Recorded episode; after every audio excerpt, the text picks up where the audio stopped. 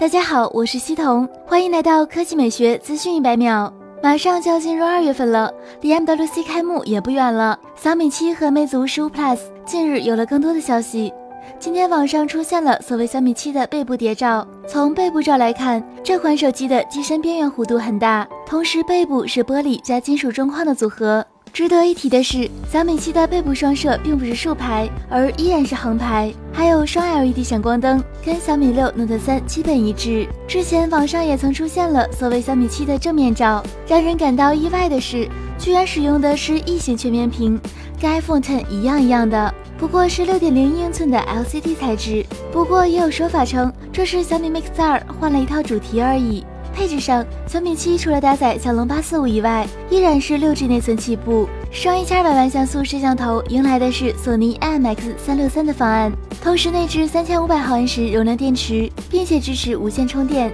发布日期应该是在二月底左右，售价或许会超过三千元。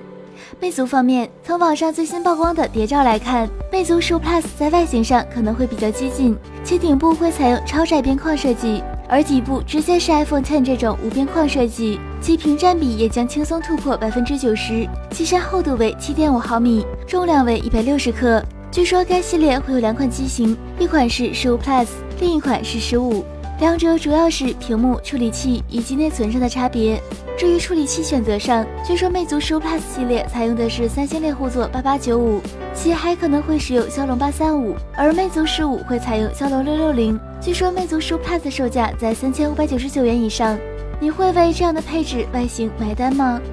更快更新鲜的科技资讯，欢迎关注我们的官方微博和官方微信，我们会持续为您奉上。